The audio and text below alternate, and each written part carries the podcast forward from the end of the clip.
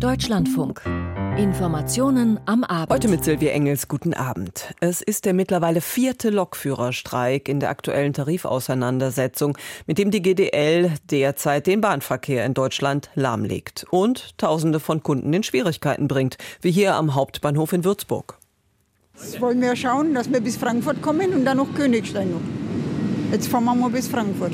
Ich wollte einmal im Jahr jetzt äh, mit dem Zug fahren nach Magdeburg ja, und streikt schon. Ich weiß nicht, wie ich weiterkomme, aber wird schon irgendwie gehen. Ich habe die Züge bis nach Zermatt rausgesucht. Also das Problem ist ja nur bis Basel, danach funktioniert ja sowieso alles.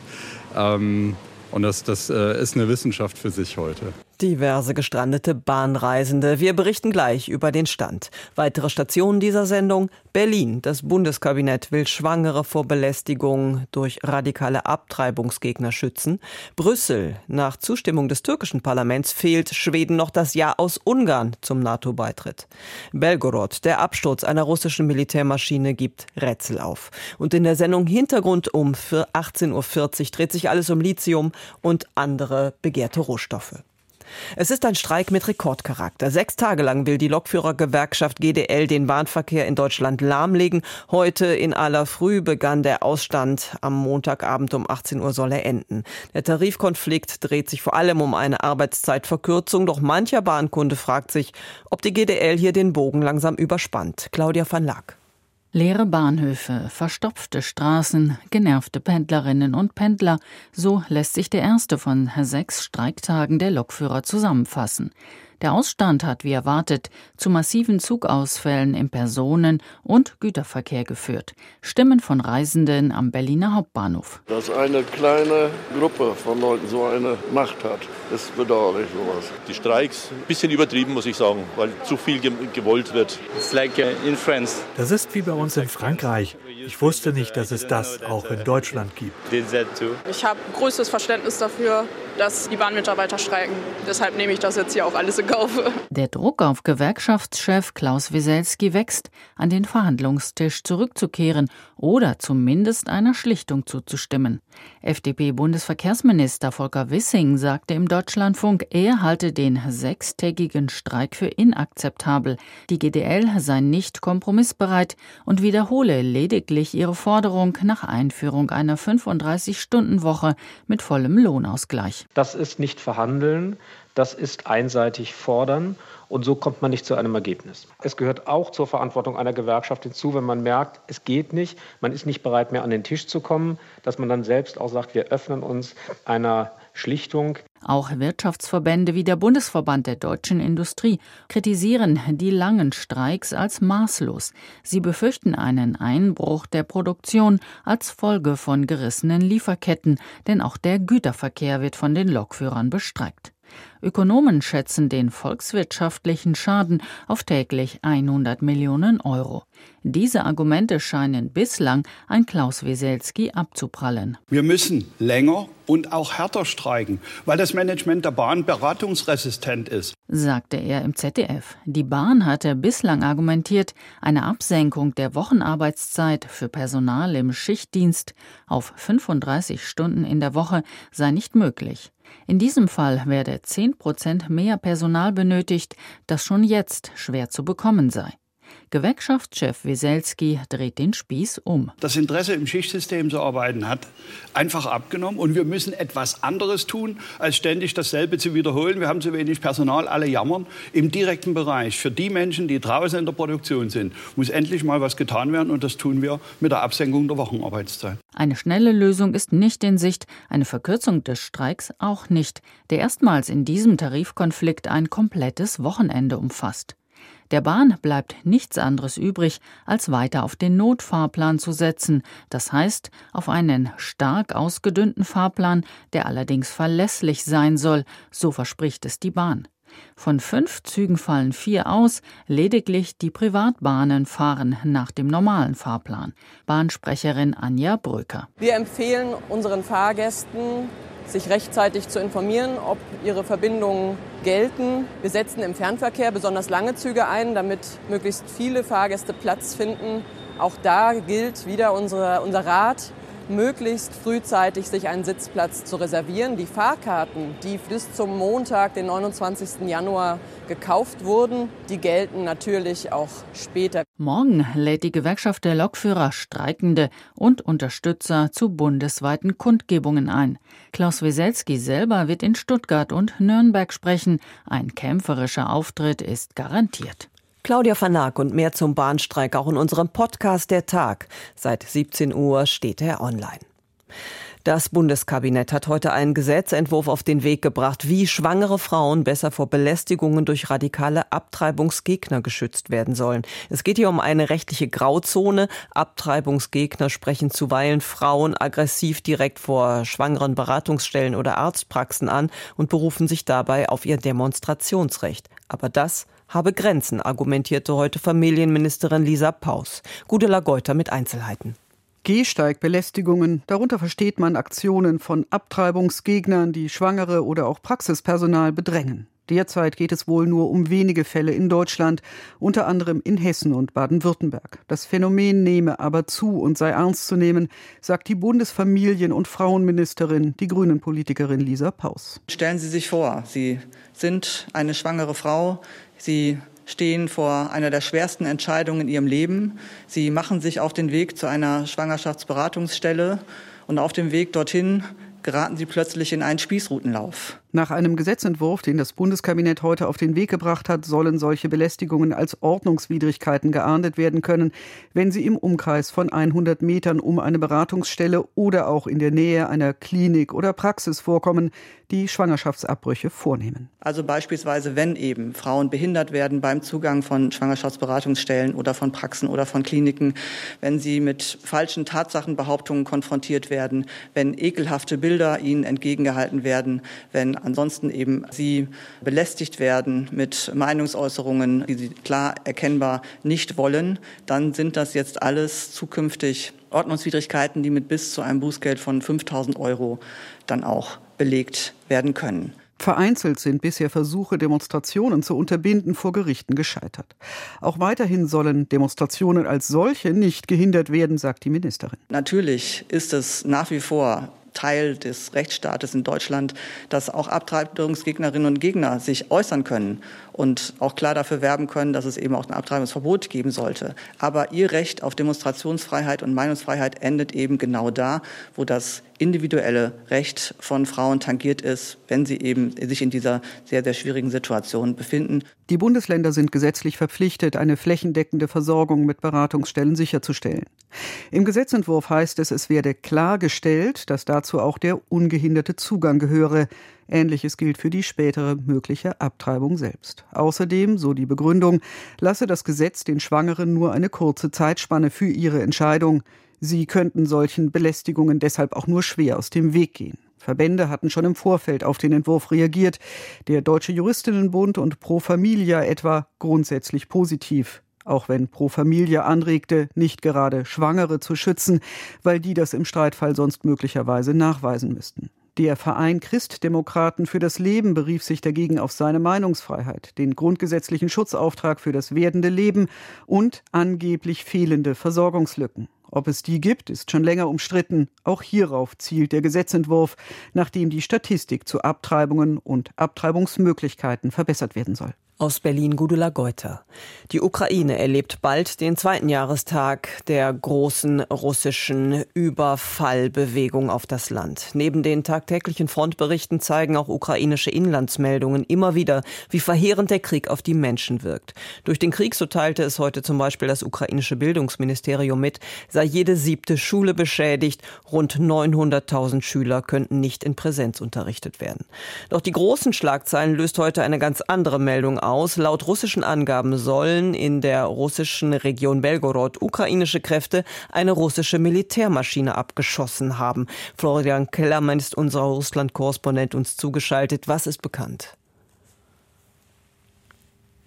Es war ein russisches Militärtransportflugzeug vom Typ Ilyushin 76 und dass alle Insassen tot sind, wie Russland sagt, davon kann man ausgehen, dass das äh, der Fall ist.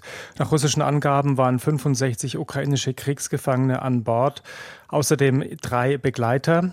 Ähm, und sechs Besatzungsmitglieder. Bestätigt ist, dass es heute einen großen Gefangenenaustausch geben sollte zwischen Russland und der Ukraine mit insgesamt 400 Soldaten. Und Russland behauptet nun, diese Russ ukrainischen Kriegsgefangenen oder ein Teil derer, die da ausgetauscht werden sollten, seien aus dem Gebiet Moskau nach Belgorod geflogen worden mit diesem Flugzeug. Ob das stimmt, ist unklar. Manche Experten gehen aufgrund der Analyse der Bilder davon aus, dass das Flugzeug vielmehr in Belgrad gestartet ist. Darauf weisen auch Angaben auf der Internetseite Flight Radar hin, ähm, die Flug, Fluglinien überwacht oder kontrolliert oder darstellt. Und das ist ein ganz wesentlicher Moment, denn wenn das Flugzeug nicht nach, nach Belgrad geflogen ist, sondern von dort gestartet ist, dann bricht die russische Darstellung insgesamt in sich zusammen. Denn wohin sollten die Kriegsgefangenen dann aus Belgrad dann gebracht worden sein, wenn sie doch zum Austausch in der Nähe dieser russischen Stadt gedacht waren. Vieles ist also unklar. Wie wahrscheinlich ist es denn in Abwägung all dieser Meldungen, dass tatsächlich ein ukrainischer Abschuss Ursache für den Absturz der Maschine war? Also die Amateur-Handyaufnahmen, die man sieht, die schwenken nach dem Absturz auch in den Himmel bemerkenswert für Amateuraufnahmen, dass man sich da nicht konzentriert auf das Flugzeug, das am Boden gerade brennt, ein riesiges Feuer ausgebrochen ist. Und im Himmel ist da auch Rauch zu sehen, der auf einen Raketeneinschlag tatsächlich hinweist. Und es ist so, dass sowohl die ukrainische als auch ganz theoretisch die russische Flugabwehr in der Lage wäre, an diesem Ort das Flugzeug abzuschießen. Und welche Belege gibt es nun oder gibt es überhaupt welche, dass tatsächlich diese 65 ukrainischen Kriegsgefangenen an Bord waren? Also wirkliche Belege gibt es dafür bisher keine. Die ukrainische Seite sagt, sie könne das weder bestätigen noch dementieren. Die Kreml-Propagandistin Margarita Simonian hat eine Liste veröffentlicht mit den angeblich gestorbenen ukrainischen Kriegsgefangenen. Die ähm, Liste kann so aber zumindest in jedem Teil nicht stimmen, nicht in allen Teilen stimmen. Auf der sind auch Namen von Personen drauf, die schon früher ausgetauscht wurden als ukrainische Soldaten, die sich schon wieder in der Ukraine befinden. Es sind allerdings auch Namen drauf von ukrainischen Soldaten, die tatsächlich in russischer Kriegsgefangenschaft waren oder noch sind, wenn sie nicht an Bord gewesen sein sollten und die für einen Austausch vorgesehen waren. Und wie reagiert nun die Ukraine auf diese Vorwürfe? Also sie reagiert vorsichtig. Das Ganze müsse untersucht werden, sagt das Verteidigungsministerium. Die Militärführung weist darauf hin, äh, dass die ukrainische dass das ukrainische Militär natürlich Ziele, militärische Ziele in der Region Belgrad angreife, darunter auch Flugzeuge, weil mit solchen Flugzeugen, Transportflugzeugen eben Raketen in die Region gebracht werden, mit denen dann wiederum der Norden der Ukraine beschossen wird, vor allem die Stadt Kharkiv. Die Militärführung weist darauf hin, dass allein in der vergangenen Woche dort 16 Menschen gestorben sind bei solchen russischen Angriffen. Sie will also damit sagen, dieses Ziel, wenn es ein Militärflugzeug war, war ein legitimes Ziel, ohne zu sagen, ja, wir waren es tatsächlich, wir haben das gemacht. Außerdem sagt das ukrainische Militär, die Ukraine sei nicht darüber informiert gewesen, äh, dass hier ein Flugzeug ähm, unterwegs war, in dem sich ukrainische Kriegsgefangene befunden haben. Und der Ombudsmann für Menschenrechte der Ukraine, Dmitro Lubinetz, gibt zu bedenken, das könne auch eine ganz bewusste Aktion Russlands gewesen sein, um die Ukraine zu diskreditieren, vor allem in den Augen ihrer westlichen Partner. Denn es steht mhm. ja auch der Vorwurf im mhm. Raum, es seien da westliche Raketen eingesetzt worden, deutsche oder US-Raketen. Vielen Dank für diese Informationen. Rätsel um den Absturz einer Militärmaschine in Russland. Das türkische Parlament hat nach monatelangem Ringen dem NATO-Beitritt Schwedens zugestimmt. Doch die Freude in Schweden ist noch aus zwei Gründen verhalten. Zum einen hat der türkische Präsident Erdogan noch nicht seine Unterschrift unter die Parlamentsentscheidung gesetzt. Zum anderen fehlt weiterhin die Zustimmung Ungarns zum schwedischen Beitritt. Eine Lernkurve in Brüssel beschreibt Klaus Remme. Es scheint, als haben alle dazugelernt. Als Schweden und Finnland kurz nach dem Überfall Russlands auf die Ukraine ihre Bewerbung für eine NATO-Mitgliedschaft abgaben, dachten viele an einen Selbstläufer. Zwei westliche Demokratien, wirtschaftlich stark in strategisch wichtiger Lage mit modernen Streitkräften. Komplikationen schienen da unwahrscheinlich. NATO-Generalsekretär Jens Stoltenberg zeigte sich schon im Juli 2022 euphorisch. This is uh, truly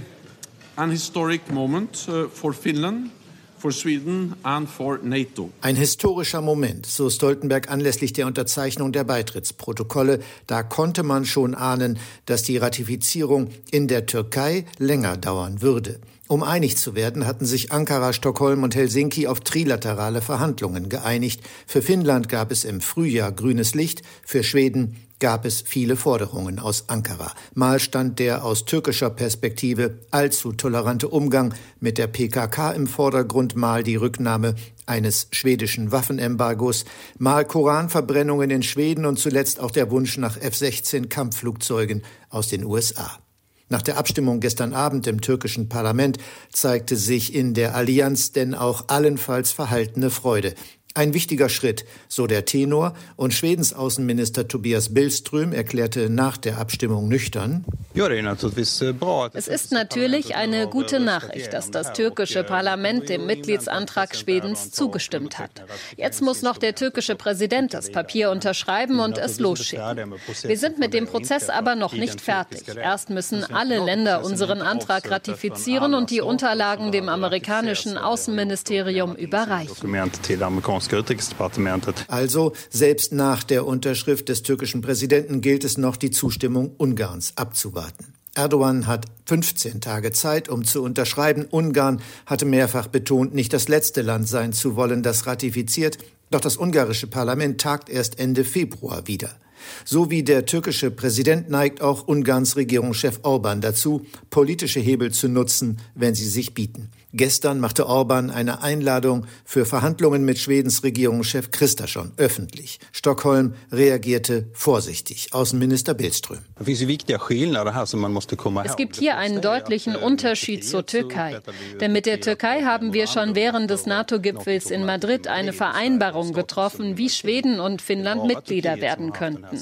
Das gilt nur für die Türkei. Deshalb hoffen wir, dass Ungarn so schnell wie möglich unseren Antrag ratifiziert fortsätta ratificera so fort som möjligt. Reden ja, verhandeln nein, so lässt sich die schwedische Haltung verkürzen. Immerhin telefonierten NATO-Generalsekretär Stoltenberg und Viktor Orban heute miteinander. Ein gutes Gespräch erfreue sich auf die Ratifizierung, sobald das Parlament zusammenkomme, schrieb Stoltenberg auf Ex, früher Twitter. Bei Orban hieß es, Ungarn unterstützt Schwedens Mitgliedschaft. Wir werden das Parlament drängen, das Verfahren so früh wie möglich abzuschließen.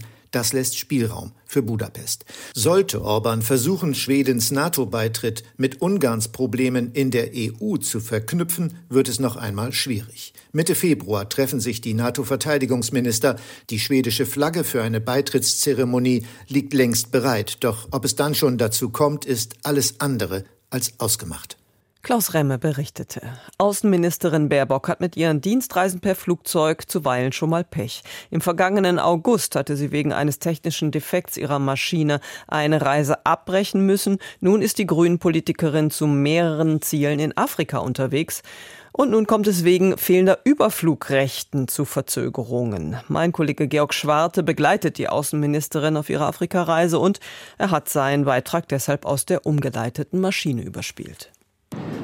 Die Außenministerin Baerbock hat es erneut getroffen. Nach der Flugzeugpanne im August, als defekte Landeklappen gleich zweimal eine geplante Australienreise verhinderten und die Ministerin für zwei Tage in Abu Dhabi strandete, muss sie jetzt ihre Ostafrika-Reise am Nachmittag wegen einer fehlenden Überfluggenehmigung für Eritrea vorerst abbrechen. Wegen Treibstoffmangels muss der A321 der Flugbereitschaft der Bundeswehr jetzt ins saudi-arabische Jeddah ausweichen. Vorausgegangen war offenbar eine nicht eingeholte Überfluggenehmigung Überfluggenehmigung durch die deutsche Luftwaffe. Versuche, diese nach Abflug aus Berlin aus der Luft zu beantragen, scheiterten dann offenbar auch wegen eines Stromausfalls im Außenministerium in Eritrea. Die Maschine der Ministerin flog zuvor mehrere Schleifen über dem Roten Meer, bis das Kerosin für eine weitere Wartezeit in der Luft ausging. Das Flugzeug der Außenministerin war ohnehin bereits eine Ersatzmaschine, da die vorgesehene A319 gestern wegen eines Triebwerkschadens gegen die A321 ausgetauscht werden musste. Ein Umfliegen Eritreas mit der Maschine kürzerer Reichweite war wegen der geopolitischen Lage über dem Roten Meer offenbar nicht möglich. Georg Schwarte berichtete. Zwei Vorwahlen der US-Republikaner haben bisher stattgefunden, um die Frage zu klären, wer für die Partei im Herbst ins Rennen um die US-Präsidentschaft geht. Eine Wahl in Iowa, eine gestern in New Hampshire. Eigentlich stehen in den nächsten Wochen noch viele weitere Abstimmungen in den US-Bundesstaaten bevor, doch viele Experten sehen es bereits als entschieden an, dass es Donald Trump sein wird, der US-Präsident Joe Biden im November herausfordert. Denn Trump hat beide Vorwahlen gewonnen. Wie es nun im Einzelnen weitergeht, schildert Julia Kastein. Nach seinem Durchmarsch bei den Vorwahlen in Iowa vor einer Woche hatte Donald Trump ganz kurz mal versöhnliche Töne angeschlagen. Es sei Zeit für seine Partei und das ganze Land wieder zusammenzufinden und er dafür der Richtige. Nach seinem Sieg gestern Abend in New Hampshire war davon keine Rede mehr. Stattdessen griff der Ex-Präsident seine einzige verbliebene Herausforderin frontal an. Nikki Haley sei eine Hochstaplerin. Sie sei, Zitat, hübsch angezogen auf die Bühne gerannt und habe so getan, als hätte sie diese Vorwahl gewonnen. Dabei habe sie ganz klar verloren. Somebody ran up to the stage all dressed up nicely. And she was up, and I said, Wow, she's doing like a speech like she won. She didn't win, she lost. Trumps minutenlange Attacke auf Haley sind ein Indiz für seinen Ärger darüber, dass seine ehemalige Botschafterin bei den Vereinten Nationen den Kampf gegen ihn noch nicht aufgibt und in ihrer Rede den Spieß schlicht umdrehte. Mit Donald Trump hätten die Republikaner alle Wahlen seit 2018 verloren. Sie sei die einzige, die das Zeug habe, Joe Biden zu besiegen. A Trump nomination is a Biden win and a Kamala Harris presidency. Trump nominieren heißt Biden wählen und damit letztlich seine Vizin Kamala Harris zur Präsidentin machen, so die Konservative, weil Biden, so Haleys Logik, für eine zweite Amtszeit viel zu fragil und alt ist und so die bei den Republikanern besonders verhasste Vizepräsidentin Harris ungewählt im Weißen Haus landen könnte. Tatsächlich hat Nikki Haley laut Umfragen momentan die größeren Chancen gegen Joe Biden als Donald Trump, aber noch dringt sie mit dieser Botschaft bei der großen Mehrheit der republikanischen Wähler nicht durch. Bei den nächsten Vorwahlen in Nevada in zwei Wochen tritt sie deshalb gar nicht an. Stattdessen will sie sich ganz auf ihren Heimatstaat South Carolina konzentrieren. Dort wählen die Republikaner am 24. Februar. In South Carolina, glaubt die 52-Jährige, würden sich viele Wähler noch an ihre Erfolge als Gouverneurin von 2011 bis 2017 erinnern, aber die Umfragen sehen auch dort Donald Trump deutlich vorn. Der Bundesstaat gilt als sehr konservativ. Parteilose Wähler können ihr dort, anders als jetzt in New Hampshire, nicht helfen. Außerdem hat sich ein Großteil des politischen Establishments von South Carolina längst für den Ex-Präsidenten ausgesprochen.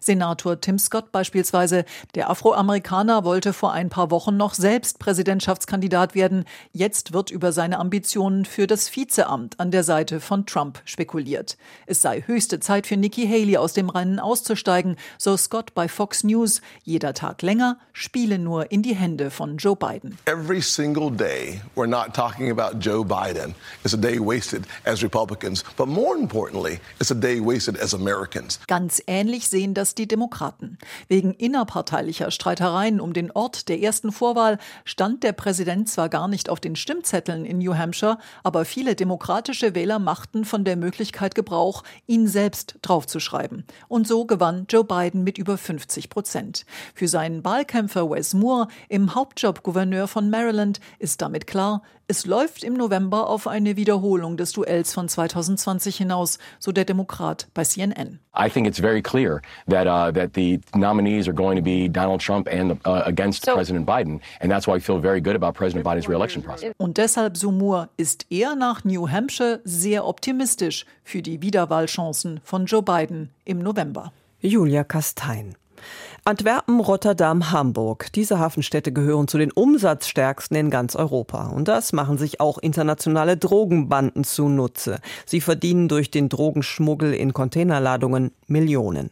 Um dagegen besser vorzugehen, ist in Antwerpen nun eine europäische Hafenallianz gegründet worden.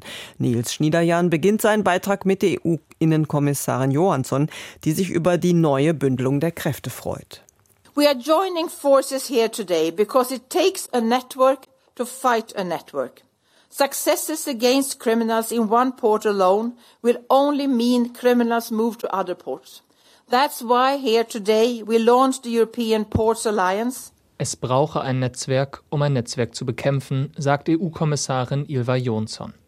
Bislang agiert der Zoll in jedem Land allein. Eine Schwäche gegenüber den Drogenkartellen, für die der Handel über alle Grenzen hinweg zum Geschäftsmodell gehört. Versucht man den einen Hafen sicherer zu machen, fokussieren die Schmuggler sich auf den nächsten Hafen. Auch um dieses Katz-und-Maus-Spiel zu beenden, setzt die Kommissarin auf die Hilfe der Reedereien. Together, you will identify weaknesses, design operational and technical measures, exchange and promote best practices. Zusammen werde man Schwächen identifizieren und entsprechende Gegenmaßnahmen entwickeln. Was das genau heißt, wer genau beteiligt ist, das wurde auch heute nicht ganz klar. Man könne aus Sicherheitsgründen nichts Genaues sagen, so die schwedische Kommissarin.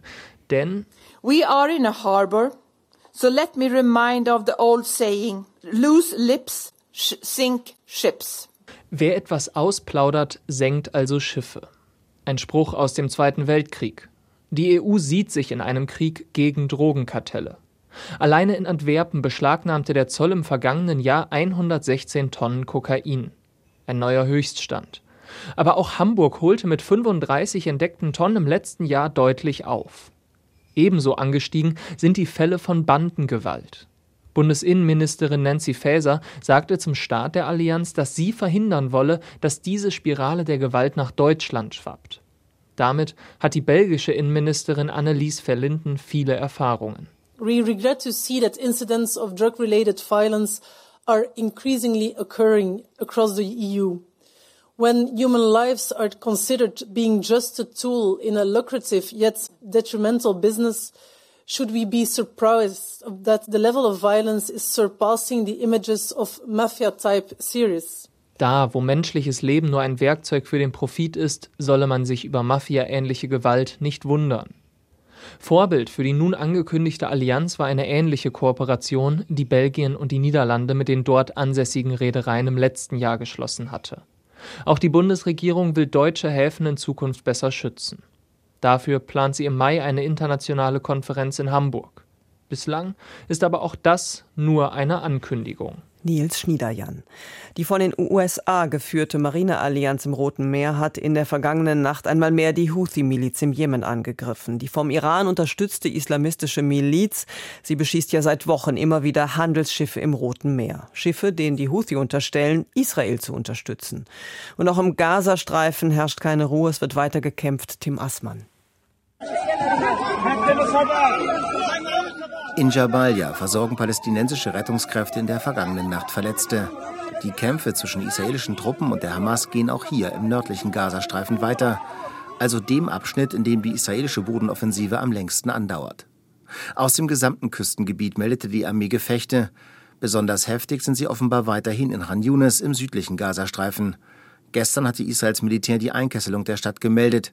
Auf Bildern waren Zivilisten zu sehen, die rennend vor den Kämpfen flüchteten.